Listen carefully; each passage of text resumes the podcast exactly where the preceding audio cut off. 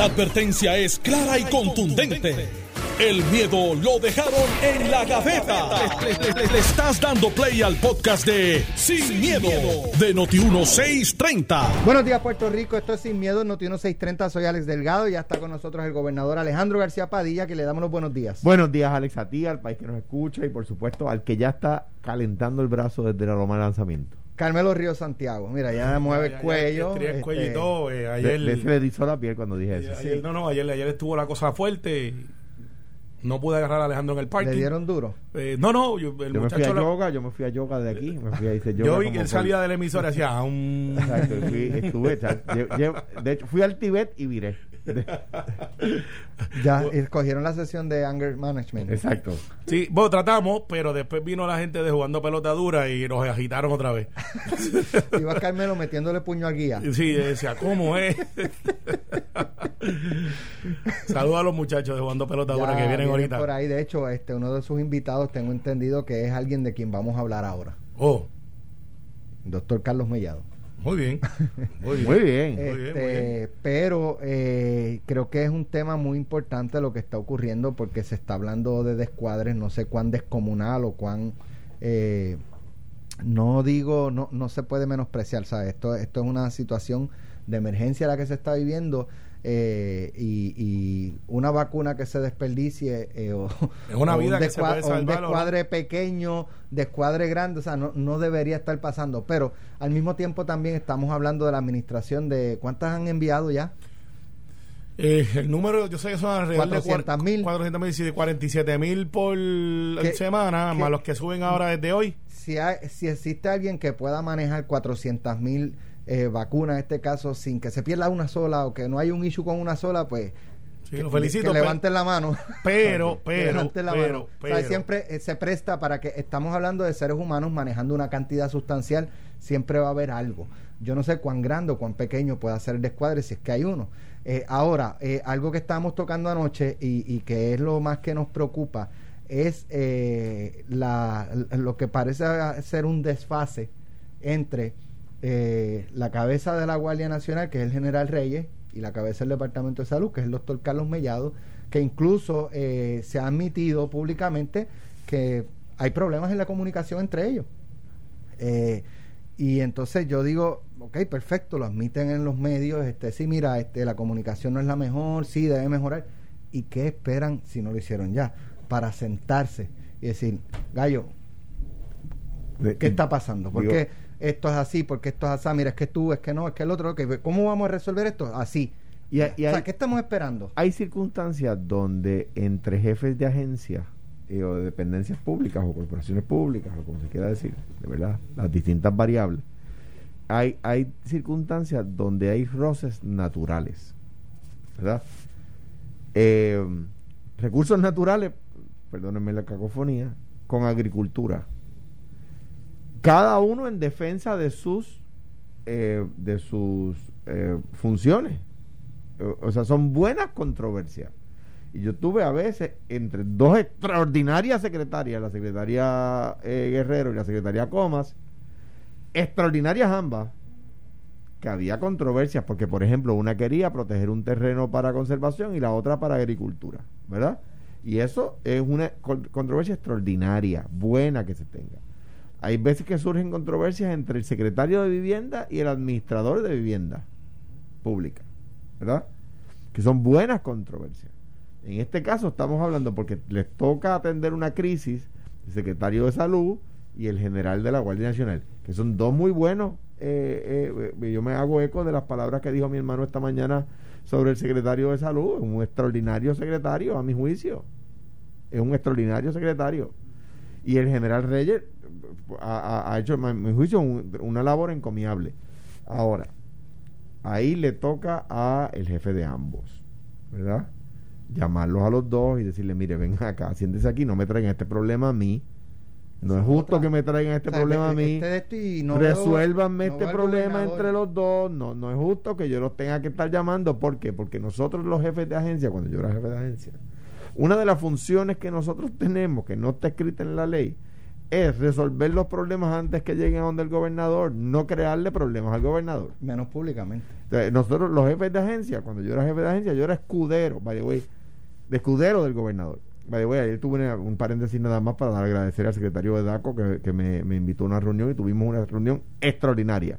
Queríamos quedarnos hablando, o sea, de esa reunión que uno no quiere que se acabe eh, al secretario ¿Había Rivera. tinto? No, fue a las 10 de la mañana. Ah, 10, ok. y media de la mañana salí de aquí para allá. ¿Qué digo? De esas que no, uno no quiere que se acabe. Lo noto con mucho ánimo, no, no, exacto, no, y con tinta y con, y con, y con queso. Es broma. Este, A No, para mí no es broma.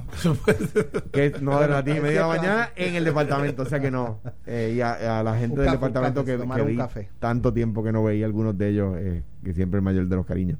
Pues mira, los secretarios de gabinete tenemos esa función. En este caso te digo, dos personas de las cuales yo personalmente como, como, como ciudadano, como, como habitante de esta isla nuestra, eh, eh, me siento bien de que tengo esos, esas dos personas atendiendo esas dos agencias, pues mi recomendación a ellos es no le lleven ese problema al gobernador. Hay, hay temas en los que uno aporta, hay temas en los que uno puede discrepar, etcétera, eh, pues uno lo hace por, por, por contribuir a mejorar, pues por ejemplo, eh, repartir las vacunas a los pueblos que más positivos tienen. Pues yo creo que esa no es la medida porque hay pueblos que tuvieron más pruebas, por lo tanto tienen más positivos. Yo creo que hay que repartir la vacuna en los pueblos que más personas vulnerables tienen, ¿verdad? Porcentualmente. Pues eh, si hay un pueblo que se hicieron un millón de pruebas, pues va a tener más positivos que un pueblo, pueblo donde se hicieron 100 mil pruebas, ¿verdad? Y digo los dos, los dos números metafóricamente.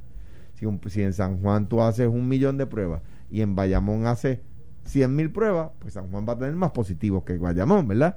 Ah, pues entonces tendrías que llevar más vacunas a Bayamón que a San Juan, que a San Juan que a Bayamón. Pero eso no quiere decir que haya más personas vulnerables en San Juan que en Bayamón. Si en, San si en Bayamón hubiera más personas vulnerables, pues habría que dirigir más vacunas a Bayamón que a San Juan, ¿verdad? En ese caso. Tema con el que Carmelo no estaría en contra porque él es senador por Bayamón.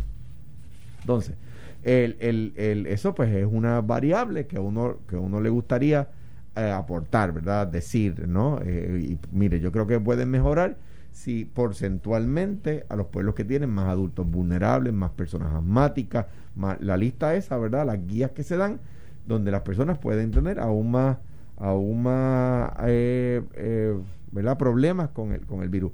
Yo creo que eh, ante la pregunta que hace Alex de si hay problemas de comunicación o si no los hay, o si son problemas de ejecución, quizás son sus subalternos, ¿verdad? Quizás entre el general Reyes y el, y el, y el doctor Carlos Mellado hay una, una, una comunicación extraordinaria y buena y son sus subalternos los que han fallado. No lo sabemos. Pues le corresponde a ellos atender el problema para que su jefe común no tenga que intervenir, ¿verdad? Lo ideal es que el gobernador, que esto no llegue a donde el gobernador y ya cuando se empieza a hacer la comidilla en la, comi- en la opinión pública, pues obviamente ya en el briefing que esta mañana a las cinco y media de la mañana llegó al celular del, del gobernador, tiene que estar este tema como tema número uno y ya es un tema, supongo yo, de discusión en Bueno, Fortaleza y no probablemente debería ya se reunieron, yo espero. Sí, claro. Y, y el, go- el doctor Mellado a las 10 creo que va a estar con Ferdinand. Ah, Lo- muchacho, lo- eso- Bueno, pero yo- que yo te- sea a las 10 y lo 3 pon- para lo uno llegar hasta el carro al menos. Yo, yo te garantizo que de gobernador coge el briefing bien temprano porque yo recibí un texto de otro asunto no relacionado a las 5 y 45 de la mañana, así que estaba purulando a las 5 y pico de la mañana por ahí el gobernador. Que es normal, los gobernadores se andan bien temprano, que es el momento que pueden ah, como que recoger las ideas, esto es lo que vamos a hacer hoy, y después se montan en el roller coaster y no los bajan hasta las 9 de la noche. Ahora bien, hablaba con, con mi compañero este Leo Aldrich y, y una de las cosas que decíamos, fíjate, con, con Lorenzo no, eh, lo único distinto ahora es el secretario de salud. Será algo que pues este quizás Mellado viene con unas nuevas Mira, este, te- te- políticas. no, no, o- mira, y claro, obviamente son diferentes eh, y son diferentes backgrounds. Lorenzo viene de un sitio, de un de administrar y otras cosas que es su entrenamiento médico, eh, psiquiatra creo que es, sí, eh, versus correcto. versus el caso de, de Mellado que manejó centros de cuy- de, de médicos, Ajá, eh, sí. eh, y, y que tiene más quizás un poquito más de experiencia en logística, además de ser un gran médico. Pero mira el hecho aquí. El hecho aquí es cómo es que resolvemos el problema. Pues para resolver el problema tienes que saber el origen del problema. Y aquí pues tú tienes varias va- eh, tienes variantes que pueden afectar el desempeño aunque esté bien planificado. Por ejemplo, al principio le pedían a la ciudadanía que tenías que llamar o estar ya hacer una llamada telefónica o entrar por email. Eso del saque ya te saca parte de la población que es la que tú quieres impactar porque son de 75 años o más. Si son de 75 años, no, no, la primera fase. Ah, ok. 75, ahora vamos por 65. Pero eran 75 años más y ahora estamos en los de 65. 65 y First Responder y los maestros que no quieren ir a la escuela, pero ya se vacunaron. Este, que están por ahí. Entonces tú tienes el hecho de que tienes centro de vacuna, no privado, de un contrato privado de estas dos farmacias para atender las égidas de los diferentes municipios. Y ahí tú estás viendo dónde que está pintado el mapa. Más tienes la Guardia Nacional, que es el custodio, es el que recibe, que no son las que esas dos farmacias, son aparte. Más tienes veteranos, que está vacunando a toda su población de veteranos, alrededor de 24 mil más entonces tienes una organización dentro del Departamento de Salud que son expertos en esto de la vacunación, porque llevan haciéndolo años con la influenza, que es voces. Y tú dices, pues ok, pues, ¿dónde está el problema? El problema está que entonces estás integrando a 400 o 500 personas que son las que están capacitadas para vacunar. Son centros de vacunación. Tú dices, pues ¿cuál es el problema? Tú tienes cuarenta y pico mil, ahora es que viene el problema y se puede agravar si no lo atendemos a tiempo de una manera correcta. Tú le puedes decir al alcalde de Coamo, a ti te tocan mil. Y el alcalde de Coamo va a decir, ¿y por qué a mí me toca mil? Y al de Ponce le tocan dos mil. Bueno, sencillo. población. Población. Ahí que vamos. Entonces, eh, si tú le das mil vacunas al de Majayuya y le das mil al de San Juan, no estás haciendo justicia para efectos de población y concentración. San Juan tiene medio millón de habitantes. Por eso, eh, más o menos, un poquito menos. Son 15 mil. Pues, pues, no sé, tú te mudaste para acá, deben dar dos menos.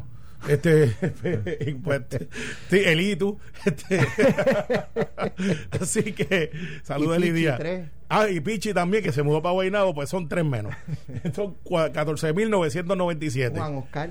Otro más, pues ya te va a quedar sin población. Pero el cuento al final es cómo tú manejas... Obviamente Carmelo no va a correr por acumulación. sí. Pero la mejor carne frita se come allí. Ah, ya. Ah, va a correr por acumulación. Las noticias cambian. Lo que quiero decirle, estoy, Cristo vayamos, estoy bien ahí. Lo que quiero decirle es que esto, cuando, cuando lleguen 80 mil vacunas semanales, va a pasar un, va a tener un problema si no lo atendemos ahora en este, en este experimento, que no es experimento, ya es una vacunación. No tengo gente llamando, se me cae el sistema a veces, creo que estaban implementando turnos PR, que funciona para los sescos, y yo creo que sea bueno, pero también tienen los que caminan, los walk-ins, los que llegan allí que dicen, yo no llamé, yo no tengo internet, o no sé bregar con ella, eh, ¿qué haces con esa población? Pues mira, Salud dice, aquí viene, lo estaba mirando, como una, dos, tres, cuatro, cinco, seis, seis centros donde tú puedes ir caminando y puedes vacunarte. Ok, no hay problema. Llegué allí. Tengo vacunas suficientes. Porque te van a llegar mil un día y otros días que te llegan 500. Por eso, por eso yo, yo entiendo perfectamente esto de, de tú sacar citas eh, y, y organizarlo. O sea, no puede ser eh, lleguen, vamos a vacunar en el Pedrín Zorrilla, lleguen. Llegue. ¿Cómo este, pasó? ¿sabes? Porque, y llegó ah, todo el mundo. el viejito no tiene email, no tiene teléfono. Yo recibí hace, eh, qué sé yo, dos o tres semanas un correo electrónico de una doctora preocupada por el proceso con, con lo de las farmacias de, y, tenía unos puntos muy válidos. Por ejemplo, eh, era en inglés. Para tú sacar cita con la farmacia, todo el formulario, todo era en inglés Aquí la mayoría de la gente no habla inglés este y quizás puedan manejarlo de alguna forma, pero hay preguntas que quizás son medias. Entonces, pues, ok, eso se puede corregir. Eh, no, pero entonces este correo electrónico, no todos tienen correo electrónico, no todos tienen teléfono. Entonces, perfecto, pues entonces ¿cómo lo hacemos? Porque, porque no tienes teléfono, no pues, tienes pues, correo electrónico. Pues tienes que hacer lo que están entonces haciendo. Tienes, tienes que convocar a un área. A un área. Pero entonces, tú tienes una capacidad limitada. Claro. Tú dices, vamos al Pedrín Zorrilla, te van a llegar 50 mil personas, 20 mil personas, y con, mil con 1500 que te lleguen, ya es un ya, caos. Ya es un caos. Ya es un caos. Por lo tanto, tiene que haber. Ahora, en mi caso, mi mamá pues tiene correo electrónico, tiene teléfono, eh, y pero, ¿sabes? El correo electrónico ya no lo maneja al 100, pero entonces yo fui que llamé, eh, coordiné la cita. Los hijos tenemos una responsabilidad. Estoy de acuerdo contigo. Los hermanos, eh, los... nosotros también tenemos que poner de nuestra Claro. parte y no podemos dejarle todo al Estado. Yo creo que ahí los alcaldes pueden ayudar mucho, porque en San Juan quizás es más difícil, en, la, en Bayamón, en Guaynabo, en Carolina, ciudades grandes es más difícil. Pero, por ejemplo, en los pueblos pequeños, en Ayuya, en Cuamo, en, en Salinas, en los pueblos pequeños, el, el, la- se va a las égidas, el alcalde sabe dónde están los viejitos, se puede ir a los... eh, se, se llama Radio Cuamo, por decir algo, le dicen, mire, vengan al municipio a inscribirse, va a haber vacunación el 24, por decir algo, ¿verdad? Que creo que el, el, el secretario de Salud evacuamos el 24, lo dijo aquí en Noti1 esta mañana. Pues ese tipo de cosas se, puede, se, puede- se, pueden, se pueden cuadrar y que la gente sepa, el, el, el Departamento de Salud es quien ordena las vacunas y los proveedores, y la, y la Guardia Nacional es un proveedor del servicio, ¿verdad? No, la, Pro- la- proveer el servicio es... eh, la logística del sitio y poner, y poner la inyección, ese tipo de cosas. Este, ahora, en cuanto a lo que ustedes decían, y que quiero explicarme porque estoy de acuerdo con ustedes, pues vamos a utilizar números redondos para que la matemática se- sea sencilla.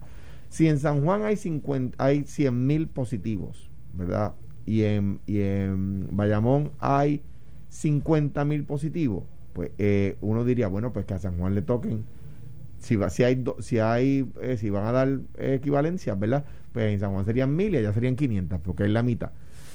Mi recomendación y la de algunos alcaldes es la siguiente, es que los positivos van a depender de cuántas pruebas se hicieron en ese municipio. Si ese municipio mandaron más pruebas, va a haber más positivos.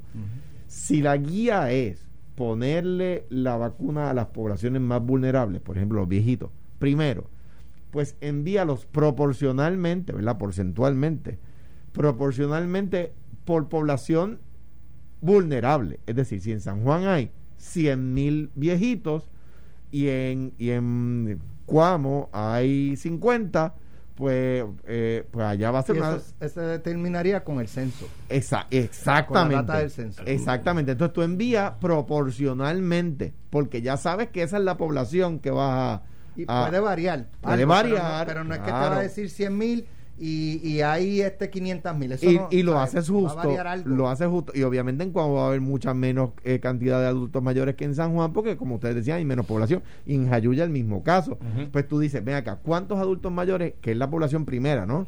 ¿Cuántos eh, first responders? Pues, ah, pues mira, vamos a atender esto, no tenemos uh, vacunas para el 100%, pero porcentualmente vamos a enviar a Cuamo o a Jayuya o a San Juan el, el número de vacunas de acuerdo al número de adultos mayores que viven en esos municipios, porque son el primer guideline. Fíjate, pero a mí lo que no, a mí, yo creo que esto va a correr y los municipios van a tener este su protagonismo eh, en, en el good way, no estoy diciéndolo de, despectivamente.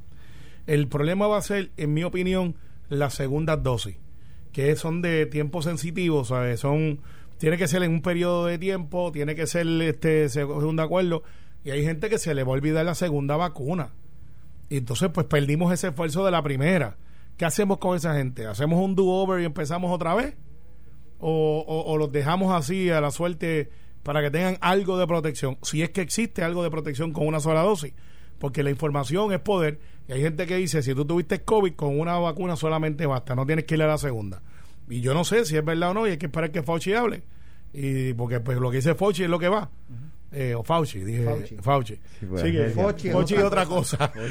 y con ese blooper nos podemos ir a la pausa.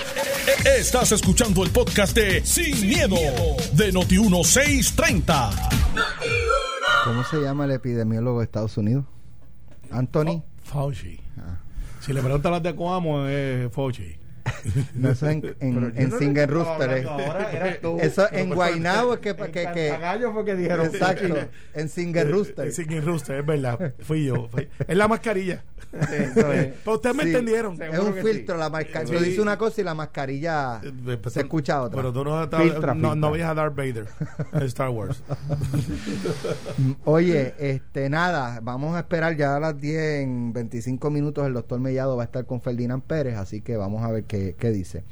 Bueno, en otras noticias, con el objetivo de que se logre una reestructuración razonable para los 35 mil millones en deuda constitucional, el senador Juan Zaragoza retará a la Junta de Control Fiscal con dos medidas que, de aprobarse, habilitarían oficialmente una política pública de no colaboración si las negociaciones con los acreedores resultan contraproducentes.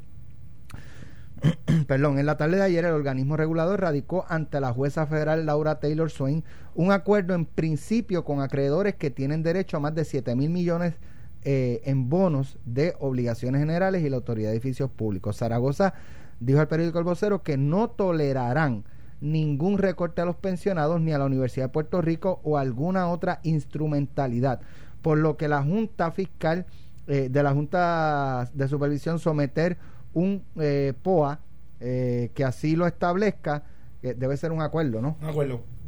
que así lo establezca, no darán paso a ninguna legislación que facilite su aprobación. La ley federal promesa dicta que cualquier acuerdo que vislumbra emisión de deuda o intercambio de notas necesita legislación.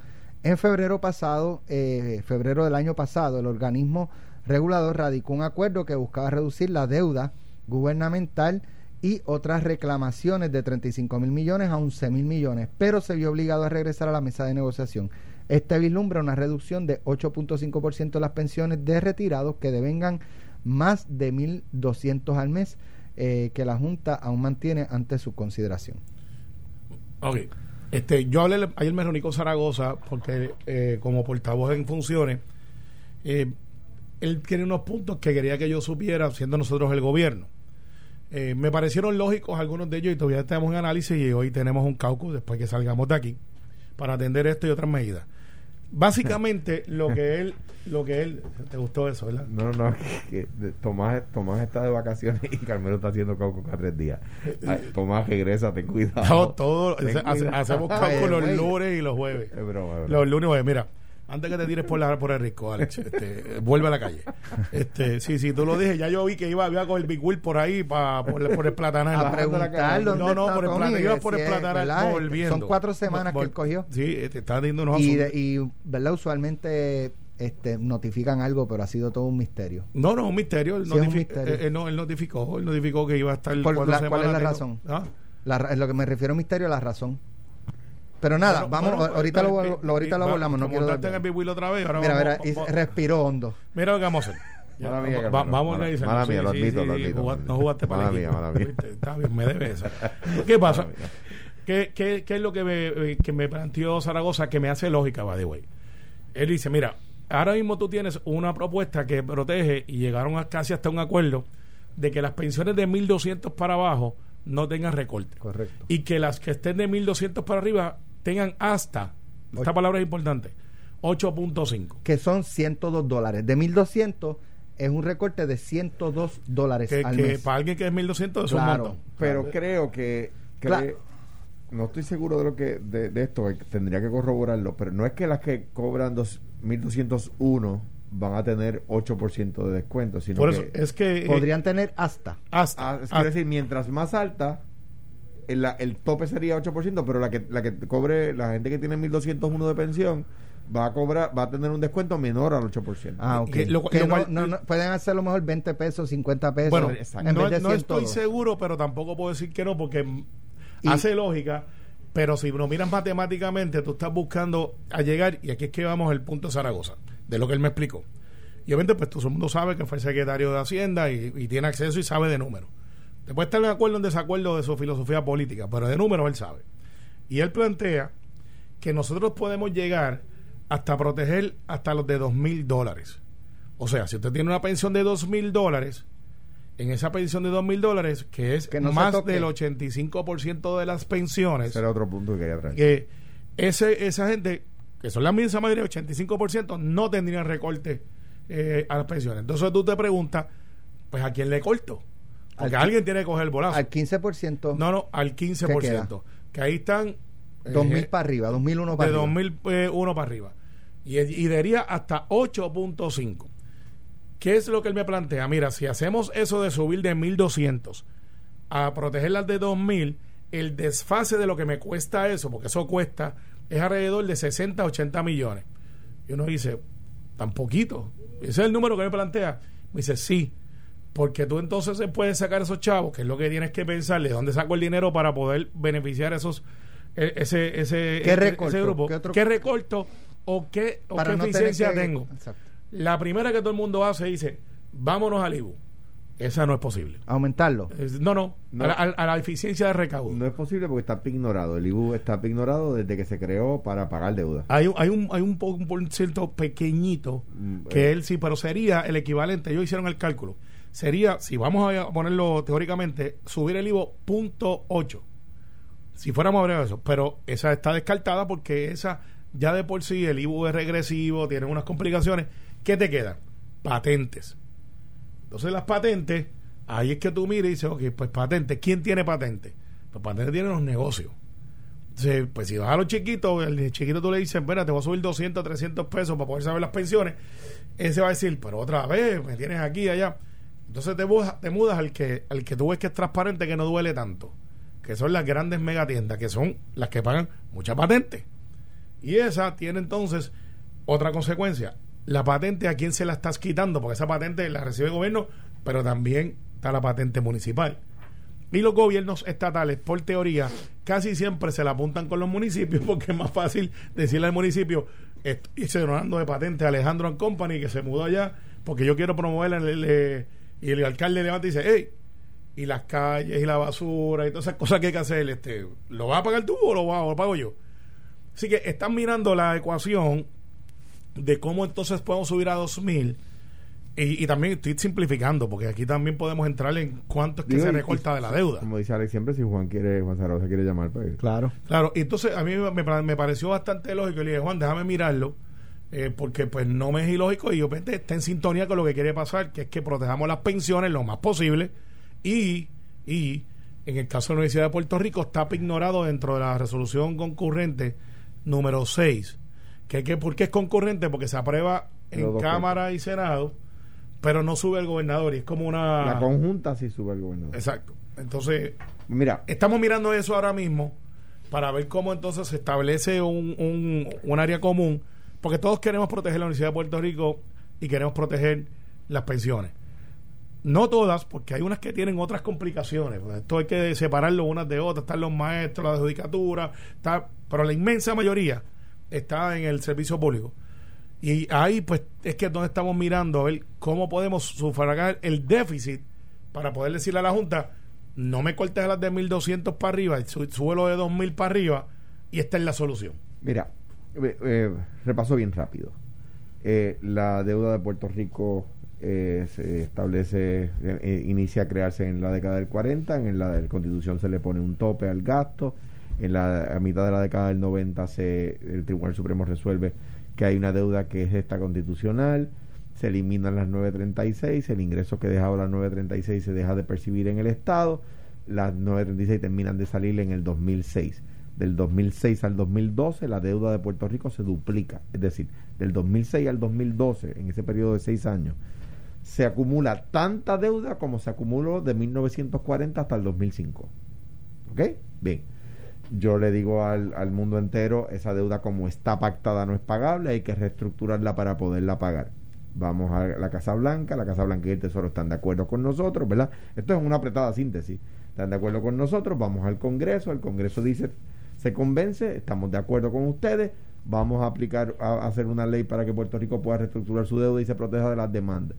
Los re- republicanos dicen con la condición de que tenga una junta. Se crea la ley para que se reestructure la deuda, para que Puerto Rico se proteja de las demandas con la condición de una junta. Eh, La Junta eh, eh, crea un, ente negociación negociador adicional. Ya no lo que estábamos buscando, que es que el gobierno de Puerto Rico negociara con los bonistas, sino que el pueblo de Puerto Rico negocia con la Junta y la Junta negocia con bonistas, los bonistas negocian con la Junta y la Junta negocia con el pueblo de Puerto Rico. Es como un punto intermedio de negociación. Nosotros no negociamos directo con bonistas, los bonistas no negocian directo con nosotros, ambos negociamos con la Junta, ¿verdad? O sea que lo que está proponiendo Juan Zaragoza, me parece inteligente, es vamos a poner presión para levantar ese número, ¿verdad? En- y esa es la naturaleza del proceso, es un proceso negociador para levantar el número de los pensionados que, cuya pensión no se va a tocar, ¿verdad? Eh, y me parece eso justo, me parece que esa, que esa es la, la función del gobierno de Puerto Rico, es buscar que los, que los bonistas eh, eh, aporten más en su recorte que los puertorriqueños, ¿verdad? Y eso es, es, me parece que es la naturaleza del proceso. Está diseñado para que sea de esa forma. ¿Cuál es el principal argumento de, de los puertorriqueños? Que ya los, los, pensionados aportaron. Ya se le, se le se cambiaron las ecuaciones de pensión, ¿verdad? ¿Por qué les vas a pedir otra vez? Entonces la Junta dice, ok, ok, aceptamos eso. Pues no le, no les recortemos nada a los de 1200 o menos y de 1200 hacia arriba vamos a empezar a afectarlos porcentualmente. Eh, el, la, la, lo que dice Juan es, me parece fenomenal, pero no de esa forma. Los que no pueden ser los de 1200, sino los de 2000 hacia arriba. ¿Qué está viendo el, el ex secretario y hoy senador? Está diciendo, es que, que es lo que estaba explicando Carmelo, es que va, mientras más bajito el número, eh, donde comienzas a afectarlos, más va a afectar la capacidad de pago del país. ¿Por qué? Porque si Puerto Rico del Fondo General tiene que subvencionar el 40% de los pensionados en vez del 15%, pues va a tener menor capacidad de pago. O sea, si al Estado le va a costar, como dice Carmelo, 60 millones un aproximado, más o menos, puede por, ser por decir un más. número, por decir un número, el, el número que sea, 50 millones, lo que sea. Si al Estado le va a costar eso, es dinero que el Estado no puede poner al servicio de la deuda. O sea que es un palito amarrado por los, un palito embarrado por los dos extremos, por donde quiera que lo agarre, te vas a manchar. Pues, bueno, por el medio.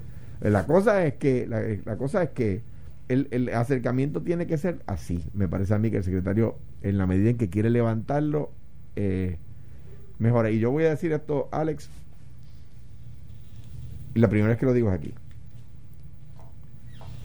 El día que Puerto Rico finalmente corte la deuda, el día que de una deuda de 72 mil millones que yo heredé, que heredamos todos, no fui yo, que heredamos todos, y se decide que la de esa deuda baja a el número que nos enteremos, ese día yo voy a abrazar a mis hijos, porque mira que me costó, mira que me dieron piedra, mira que me dieron en el piso.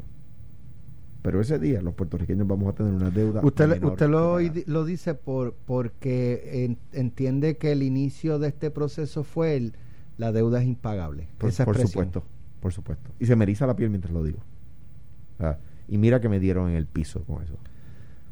Eh, yo les digo que ese día nos van a bajar la deuda y el gobierno va a empezar a aumentarla de nuevo prospectivamente. Nada. No. Ya, Dios, eh, Dios no. Pe- Pero, Dios no coja Carmelo, confesado. nos vemos en 20 años y Dios hablamos. no coja No, confesado. Esto va a pasar antes. antes. Eh, obviamente viene una reducción de la deuda. Eh, yo, yo pertenezco al grupo de los profilers, que es que ellos escogen algunos senadores y representantes. Tú firmas un acuerdo de que no puedes estar haciendo conferencias de prensa de que me entrevistaron. De hecho, yo creo que ya salí del grupo de los profilers ya. Pero por tres años yo venía entrevistaban varios legisladores de minoría, mayoría. Y te hacían una entrevista, era voluntario, no obligado. Para que la gente entienda, viene, es, es una. Una firma. Es una, una eh, manera de atender, de crear un profile, de crear un expediente para estudiar un tema o varios temas. Entonces ellos, ellos que escogían siete, ocho legisladores y le preguntaban si usted fuera gobierno, y me entrevistaron en minoría y en mayoría, eh, ¿cómo está pensando el gobierno? Entonces te hacen una entrevista donde tú vas, te vas, tú vas hablando de varios temas y entonces ellos van, eh, como dice, mira, si gana este partido, pues esto es lo que están pensando. O en este hecho en específico, los dos partidos mayoritarios están en acuerdo, pero en este no. Y hacen como que un profile eh, que le dan una puntuación dependiendo de.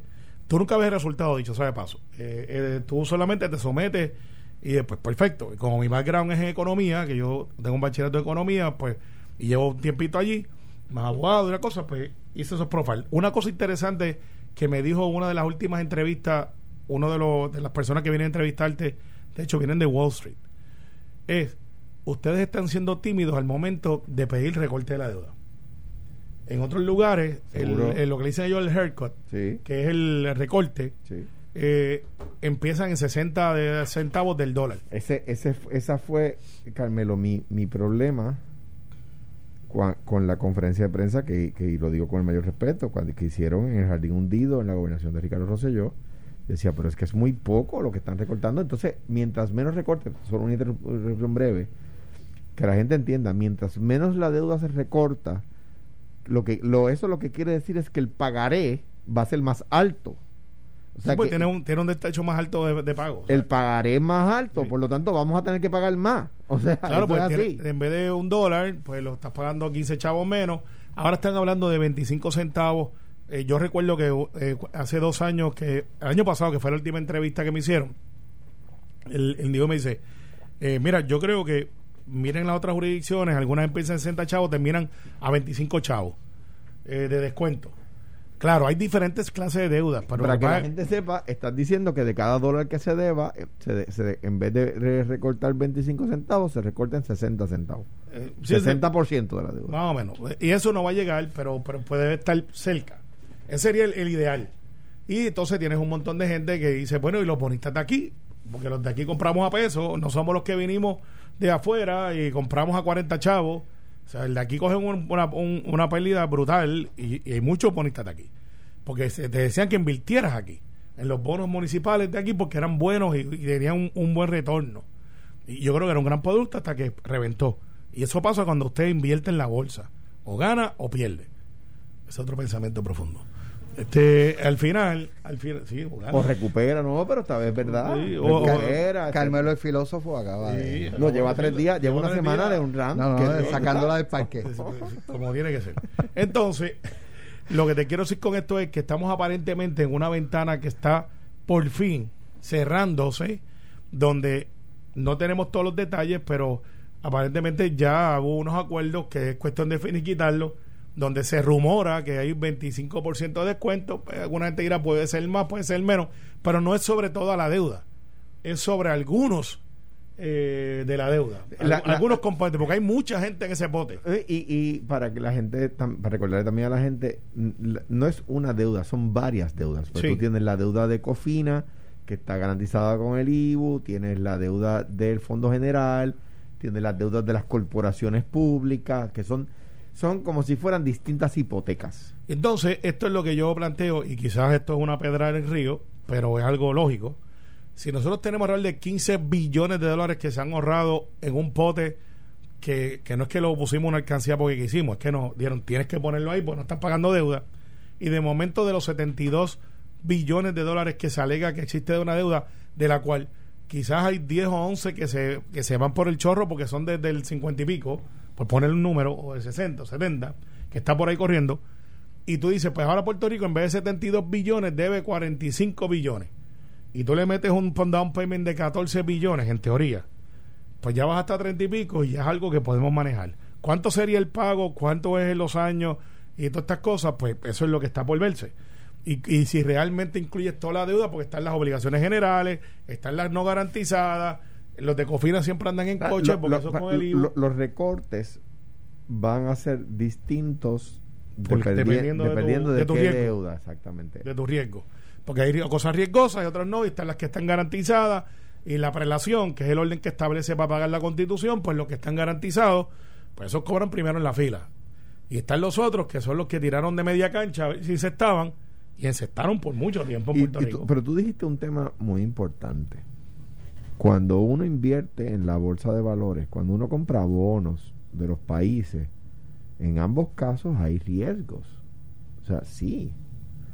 Eh, y cuando, cuando Puerto Rico en el, 19, en el 2005 tenía 32 mil millones de dólares en deuda y usted compró bonos, compró bonos de un país que tenía 32 mil millones de dólares en deuda. Cuando en el 2011 o 12 usted compra bonos de un país que hace seis años tenía 32 mil millones y ahora tiene 70 mil millones, usted está asumiendo un riesgo. Porque eso esa información es pública. Yo no quiero escuchar a Carmen hoy porque Alejandro va a coger un cocotazo de Carmen Jover hoy, que es una, de las bonitas de aquí. pero, pero, esa información es pública. Entonces, la auditoría de la deuda, que es algo que Zaragoza no plantea públicamente, pero que hablamos, y yo sé que está en un proyecto, una resolución que él quiere someter. Pues la auditoría de la deuda, nadie se puede oponer, pero el gobernador entiende que sí, está en el plan de gobierno del PNP, hay que auditar Pero esto no es la auditoría que querían hacer el par de locos por ahí de mándalo para acá y en el Hilton allí nos juntamos y, el Tribunal del Pueblo, ¿te acuerdas? Vamos a auditar la deuda, tráigamela aquí ahora. No, no funciona así.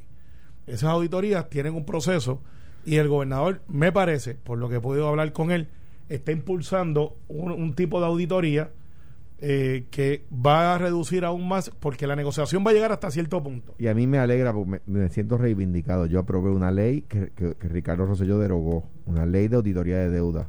O sea que, que ahora otro gobernador, ¿verdad? Ricardo la derogó, pero que un gobernador PNP, pues la ley la, la firmé yo, que un gobernador PNP la quiere, impulsarla nuevamente, me reivindica. Uno, pues, está bien, y Pedro es así, Pedro es una persona que es bien dada a, las cosas como son.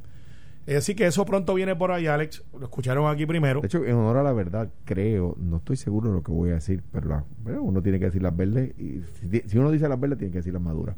Creo que, el, que uno de los autores de esa ley era Manuel Natal. las verdes verdes y las maduras maduras. Claro.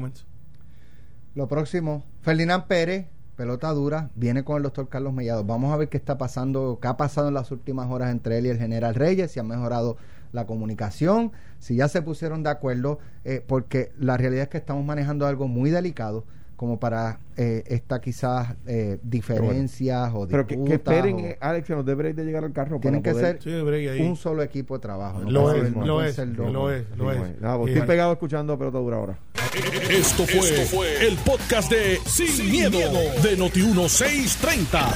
Dale play a tu podcast favorito a través de Apple Podcasts, Spotify, Google Podcasts, Stitcher y notiuno.com.